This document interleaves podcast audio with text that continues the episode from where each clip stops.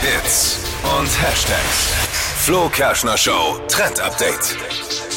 Letztes Jahr, da war es noch ein Riesenproblem in meiner WG und ich dachte, jetzt wird's besser, wo ich mit meinem Freund zusammenwohne, aber dieses Problem hat sich noch nicht erledigt. Es liegt anscheinend wirklich an mir, denn ich schaffe es, jede Pflanze in meiner Wohnung kaputt zu machen.